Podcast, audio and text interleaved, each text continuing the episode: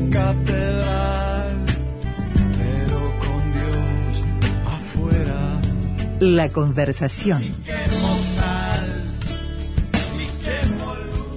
Y para esta conversación vamos a, a- a un encuentro que sostenemos frente a estos micrófonos y en las radios públicas eh, prácticamente todos los años, desde hace unos cuantos años.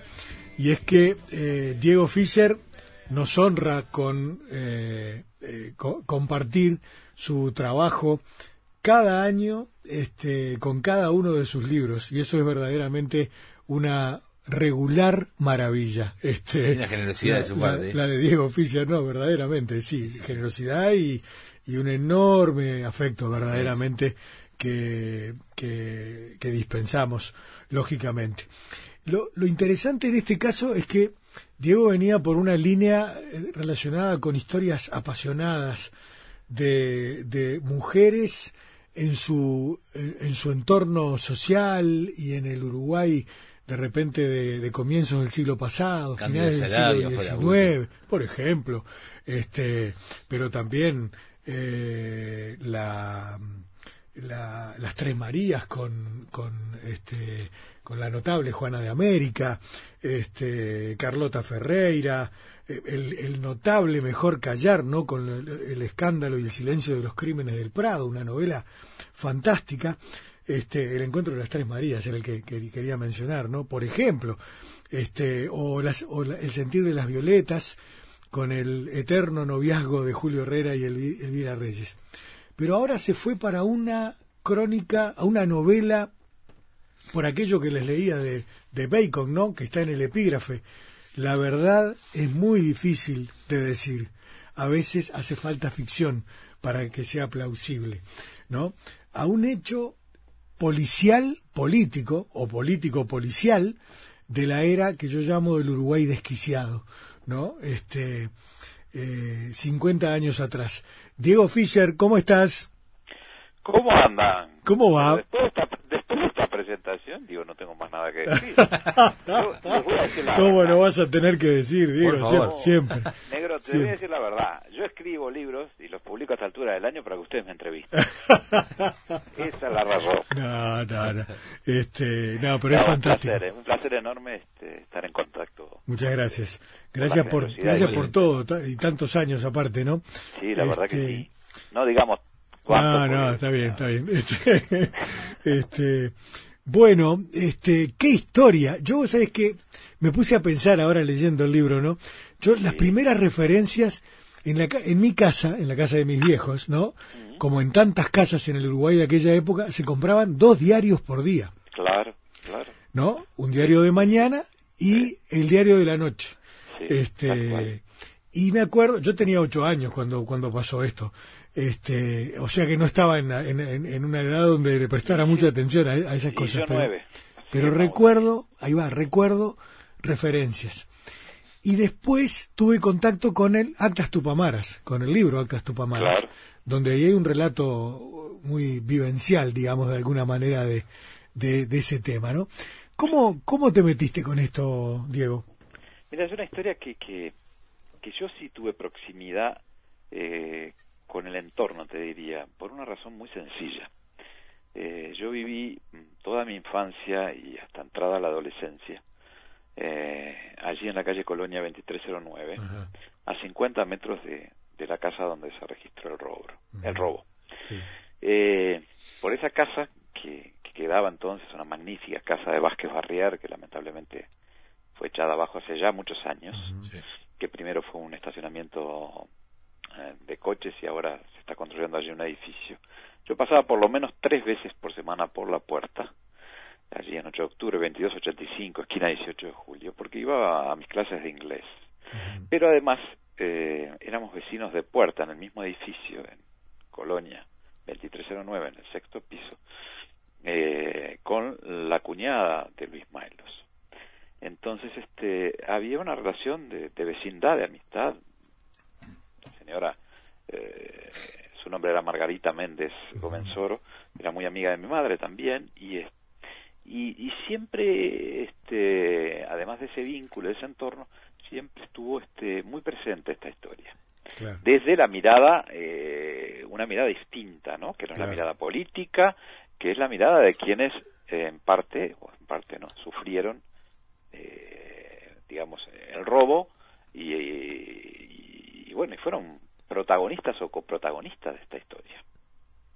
Y bueno, allí me, me, me, me- me acercó. Y después, bueno, esas cosas que uno va eh, armando su agenda, su hoja de rutas de, de investigaciones, de textos, y, y ahora siempre se ha dado, o se me ha dado muchas veces, que cuando se aproxima un, un aniversario redondo, eh, coincide con algún tema que yo estoy este, madurando. Y bueno, fue en este Claro. caso, se van a cumplir 50 años el 4 de abril Sí. del año próximo, de, de lo que, como tú bien decías, los diarios de la época llamaron el robo de, del siglo. ¿no? Y esa, y esa suerte de imágenes eh, controvertidas y raras en las cuales aparece eh, una suerte de, de grupo de Robin Hoodes, por un lado, y, y por otro un, un hombre que es robado y que va a la en cárcel. El propio, el- propio robado la- va a la cárcel.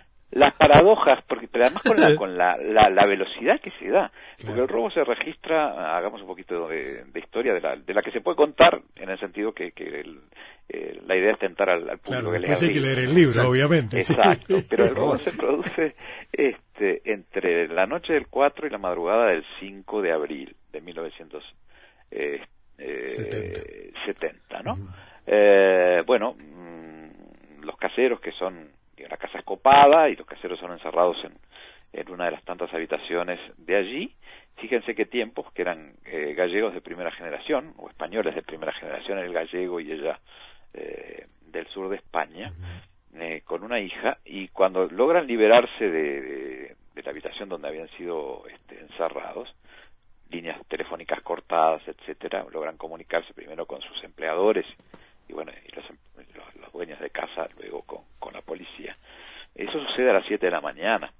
A las poco antes de las 8 cae la policía. A las 9 cae el juez que, llevará la, casa, la causa adelante, que es el doctor Antonio Grille, y, y a las diez y media Milos está preso. Asombroso.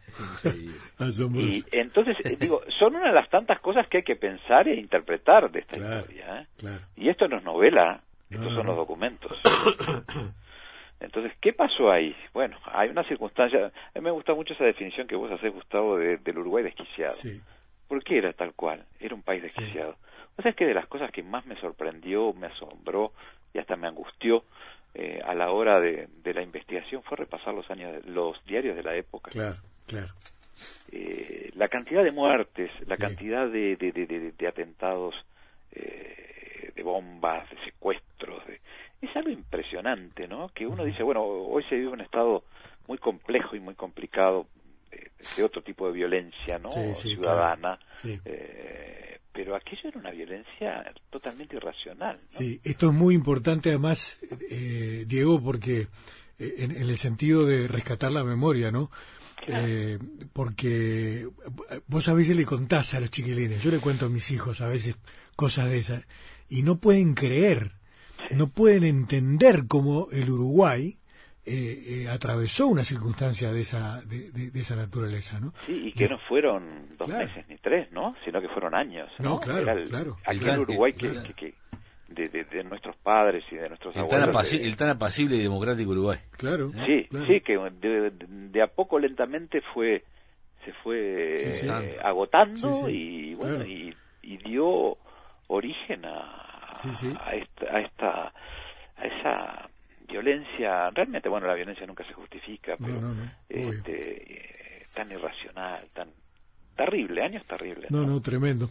Eh, por otra parte, hay una cosa, vos también lo mencionás, y es este el hecho de cómo la familia Milos eh, ha optado siempre por, ya, ya no el perfil bajo, sino también el silencio absoluto, sí, ¿no?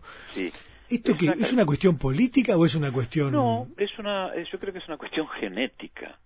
Es una cuestión genética. Yo creo que la última exposición de la familia Milos, eh, recapitulando después de haber hecho la, investigación y después de haber intentado hablar con, con- con algunos integrantes que de manera, eh, me gusta aclararlo, ¿no? Esto, eh, de una manera muy cortés, me dijeron que no, que, que no iban a, a, a colaborar y no iban a dar información y lo, lo respeté, por supuesto, ¿no? Afortunadamente hay muchos documentos, Claro. muchos documentos y fuentes alternativas para poder hacer este trabajo. Pero yo creo que la última exposición que ellos hicieron fue en 1930, y mirá que Uf. si estoy hablando de tiempo atrás, sí. cuando la empresa publica un libro que, que no se consigue, ¿no? Este, cumplió 50 años y, y bueno, y en ese libro cuentan parte de la historia. Pero hay cosas que son muy muy elocuentes. Tú no vas a encontrar en Uruguay, lo he repetido estos días, eh, no vas a encontrar en Uruguay una calle con el apellido Mailos, No. no vas a encontrar un legislador en la historia democrática del Uruguay de apellido Mailos, un funcionario, alto funcionario de gobierno, no hablemos por supuesto de presidentes, pero un ministro con apellido sí. Mailos. No, no. No vas a encontrar una plaza. No. Es, es- fue un- como un mandato de sangre Mirá. eh, en esa en esa frontera que muchas veces tan tan difusa y tan poco clara que hay entre los hombres muy ricos y, y el poder político y en este caso no se dio es Sí, muy sí. curioso no Es muy curioso, sí. Y además el, el origen de, de- del botín robado, ¿no? La- lo que, lo que Claro. te lleva a hacer una investigación, a ir a Francia, Claro. los orígenes de la familia. sí conocer Los orígenes de la familia que, que claro eh, eh, el llamador de- del libro es sin duda el robo de la historia Claro. que, que usted escuchaba hace un rato Sí. este, tiene varias interpretaciones. Tú Sí. encontraste una segunda, bueno, Sí. puede tener más. Obvio. Eh, pero, pero mm, aquí eh, la historia arranca en 1835 cuando llega el primer Luis Mailos, que era un republicano de pura cepa, que viene este, huyendo de la de la dictadura que impuso Napoleón III y llega con su oficio de cerrajero, no eran de, de los inmigrantes que pueden ser nuestros ancestros, que muchas veces venían sin saber leer ni escribir, tenían cierta formación, pero este eh, bueno, y él llega acá y empieza a trabajar como, como instala una cerrajería que después hace armería, a poco poco después estalla la, la, la, la, la- guerra grande y bueno, y ahí empieza a ser capital. Pero el, realmente el fundador del imperio, del grupo económico es ex- excepcional en cuanto a, a este, a la dimensión que llega a tener, es, es uno de sus hijos que es Julio Mailos, el fundador de la Republicana, ¿no? Y que es además, algún colega me preguntaba en estos días, eh, no fue gente que heredó plata y, y- y la fue, este, digamos, eh, la fue invirtiendo bien. No, primero se hicieron empresarios, hicieron mucho dinero. Y después, el mayor legado de Julio Mailos fue formar a sus cuatro hijos varones, a sus únicos cuatro hijos, eh, en el mundo de los negocios. Y ser visionario, el, el- el aprovechar el momento. Eh, ellos surgen y se instalan en lo que fue la republicana en su momento, que llegó a tener 900 empleados, 900, en la década del 30 y del 40. Sí, además era una empresa que eh, atendía no solamente el, el pequeño mercado uruguayo, sino que ya este, trabajaba para toda esta región y más el, allá. claro, el monopolio del tabaco prácticamente del Río de la Plata, de Chile, exportaba a, a los mejores mercados de, de Europa y, y compraba, esto te da la pauta, por anticipado el 20% de la cosecha de tabaco del estado de Salvador de Bahía, ¿no? Uno de los más este, importantes de toda América en la producción de tabaco, por adelantado. Y socialmente, ¿cómo eran visto, y vistos lo- lo- los mailos? Tú Per- decías en perfil algún bajo. pasaje Había, que bueno, la eh, oligarquía era, era- como un símbolo de, de el sacarle algo a la oligarquía, ¿no? En ese momento del robo. No, eso en el 70, pero la historia va mucho más atrás. Bien. Eh, el imperio, eh, el imperio, el, el grupo económico, eh, queda consolidado, eh, está consolidado la muerte de Julio Mailos en 1915, que muere eh, en aquella época, bueno, eh, hoy sería una, una persona joven con 50, eh, 59 años, y uno accede a los documentos de la sucesión y ya era un hombre muy rico un hombre que tenía en el Uruguay eh, entonces 40.000 hectáreas, pero en el sur de Brasil ya sumaban 100.000 las hectáreas. Y, y está eso, lo que te digo, la parte fundamental de haber formado, de haber hecho una escuela entre sus hijos y sus colaboradores más próximos y en los propios documentos que, judiciales que yo accedí, eh, se dice, bueno, este, nuestro marido, pues la, la, señora, que la mujer, la viuda, la que inicia la sucesión y, y, este, y nuestro padre ha tenido este, negocios muy exitosos y tal vez este, mucho más, más grandes en Argentina y en Brasil, lo que nos va a obligar a, por derecho positivo a abrir sucesiones en esos países. Y eso es en 1915. Cuando toman el timón cuatro hijos, esa, esa fortuna se multiplica y vaya cuánto. Sí, claro. Solamente un par de datos para, para que, que nos demos la, la, la, la, la- la dimensión. Eh, acá hay dos cosas. Una cosa es la generación de la riqueza por medios lícitos, que también es importante. Pero sobre todas las cosas yo rescato la visión, la visión de un hombre de empresa, del emprendedor. Hay una bio- monografía que yo di este, en la investigación que fue publicada en su momento en- y que es un libro en la Universidad de La Plata, donde se hablan de los grandes eh, visionarios y empresarios que hicieron al Río de la Plata moderno. Y se lo menciona Julio Mailos como uno de los más brillantes empresarios de, del 1900 en Río Platense. Un trabajo hecho por, por este, muchos años después, hecho hace 15 o 10 años, este, por, por, por intelectuales de esta época, ¿no? Por investigadores, por, y, y bueno, y ahí está la, la, la, base, eh, yo le decía, es un hombre republicano que no tuvo ningún contacto con, con, con- con el mundo político, pero sí se vio afectado, por ejemplo, cuando las reformas sociales de, de Valle Ordóñez, de, de comienzo del siglo. Claro. ¿Y cuál es su reacción? Agruparse con otros empresarios y fundar la Liga de Defensa Comercial. Justamente en 1915, pocos meses después, él muere. Eh, pero también ve en los obstáculos, en lo que podrían para otros ser obstáculos. Por ejemplo, eh, creo que es Julio Herrera Lloves que impone el, el impuesto, el primer impuesto que tuvo el tabaco, que se llamaba una estampilla. El tabaco se, ve- se vendía en fardos, había que, que depurarlo, había que, que, que manejarlo de una manera este, muy este, artesanal y, y bueno y para ello ellos este bueno montan eh, la fábrica importan eh, se dan cuenta que, que el negocio es llegar a la gente y al mayor, a la mayor cantidad. En momentos en que el cigarrillo eh, comenzaba a ser descubierto y se ponía hacía furor en Europa. Entonces es ver la oportunidad y aprovechar esa oportunidad y hacer el negocio y, y ahí está una de las claves de, de esa de ese enorme grupo económico que ya a la muerte de su fundador este había empezado a diversificar sus, sus inversiones porque no solo era la, la, la, la, la- la- la importación y la fábrica de, de cigarrillos sino que eran los negocios ganaderos después fueron industrias etcétera etcétera hasta la banca no Claro. que vinieron en las décadas siguientes. Sí, sí. Este, tremenda, tremenda historia. Este, ya me estoy imaginando una película. ojalá, ojalá. Sí. Ah, y a lo que iba, que creo que me preguntaba este Gustavo, eh, Gustavo eh, Pérez hace- sí, hace un ratito.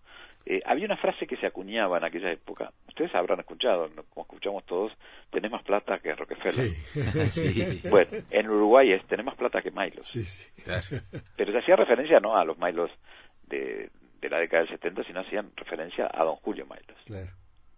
Este, a eso hasta hace eh, unos, unas décadas se escuchaba ese, ¿no? Sí, sí. Este, sí, ese término, ¿no? Pero bueno, el, el libro va acompañado también, eh, digo, no es la, la, la mirada de los Milos, porque, reitero, no tuve contacto con ellos, lamentablemente, ¿no? Porque podían haber aportado algún dato este interesante, creo yo. Pero es este a través de documentos es ir recorriendo la historia del Claro, país. claro. Diego, y con muchos misterios además, porque ¿qué, qué fue de, de- del botín robado? ¿Qué, qué No. destino tuvo? Si supiera, ya lo hubiera ido a buscar.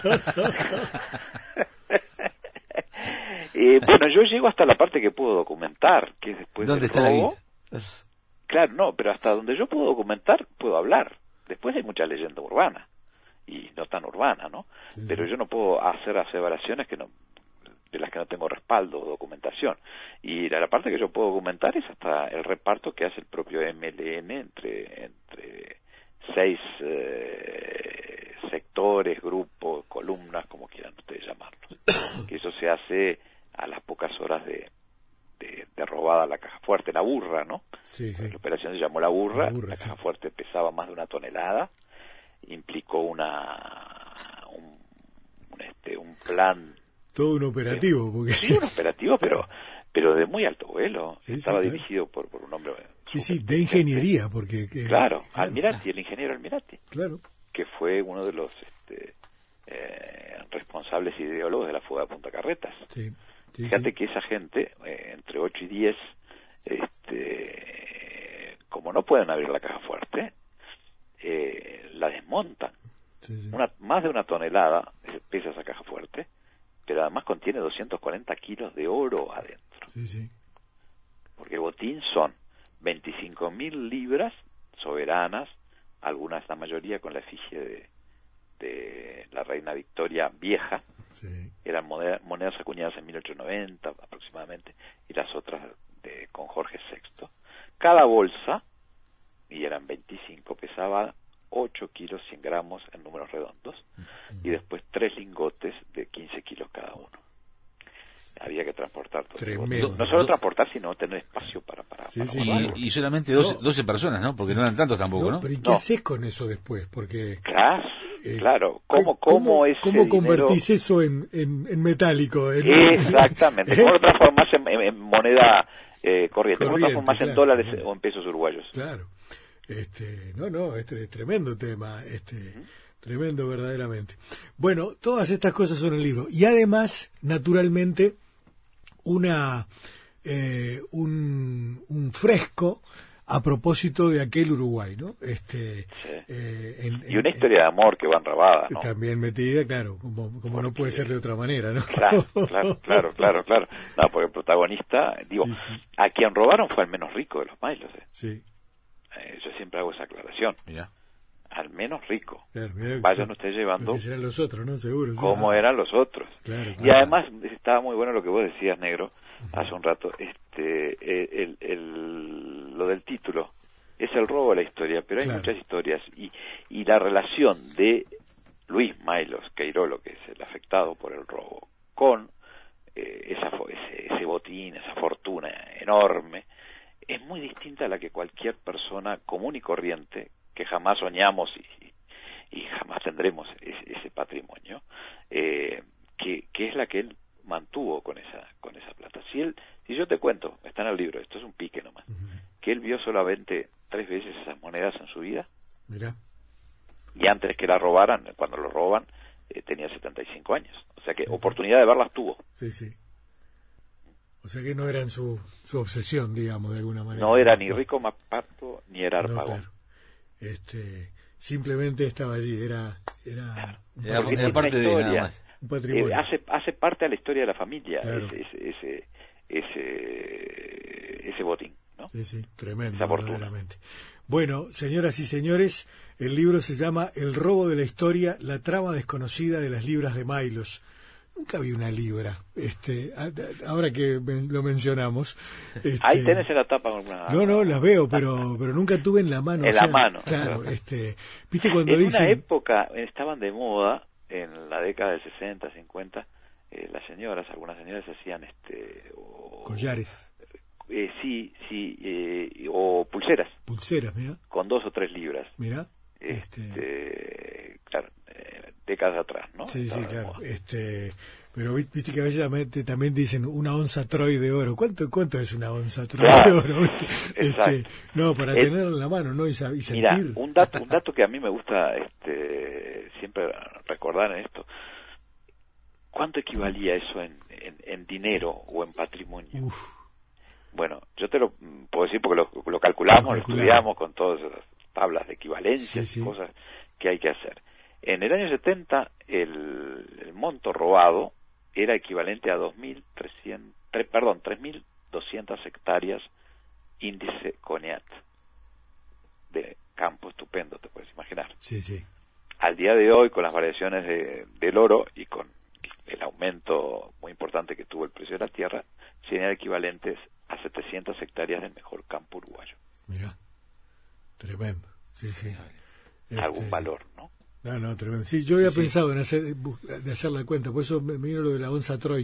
Estaba pensando, pero después. No, dije, claro, y ¿cuánto que hay es? que tomarlo como referencia. Lo que pasa es que las oscilaciones de, de- de- del oro Claro, lo claro. aprendí en este tiempo y gracias a, a mi socio en las investigaciones, que, que es un fenómeno, Fernando Bonilla, que es Sí, sí. administrador de empresas que estuvo semanas haciendo cálculos porque pasa, claro, pasó la historia y en la historia pasó este, desde que Estados Unidos deja de comprar este, el oro, etcétera, todas esas cosas que inciden, que, que, exceden a, bueno, obviamente al trabajo de alguien que, que escribe y, solamente los economistas o, o, los especialistas pueden, pueden, pueden llegar a eso, ¿no? Totalmente.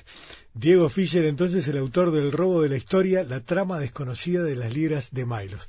De verdad, les digo, eh, eh, presten atención a este libro porque esto va a terminar en Netflix. Este, ah, este, bueno, este, este, te agradezco el buen augurio. Presten atención porque esto va a terminar en Netflix. Invitado al preestreno si lo hay. Sí, en serio se lo digo. Este, y bueno, y ese día Diego nos invitará a tomar una, una, una cerveza por ahí, así. Eh, sí, sí, hacemos un asado. Bueno, dale. un asado y debajo del plato ponemos una libra. Una libra. Una libra. Una, libra. Genial. Gracias, Diego, como siempre. Un, a ustedes, a ustedes. un abrazo para vos. Gracias porque porque son siempre muy generosos con, con mi trabajo y es tan importante contar con, con el apoyo de los colegas que, Totalmente. de corazón. Totalmente. Muchas gracias. Feliz Navidad también. Igualmente. Muchas felicidades. Y, seguimos en contacto, como siempre. Arriba, bueno, gracias. Gracias, chao.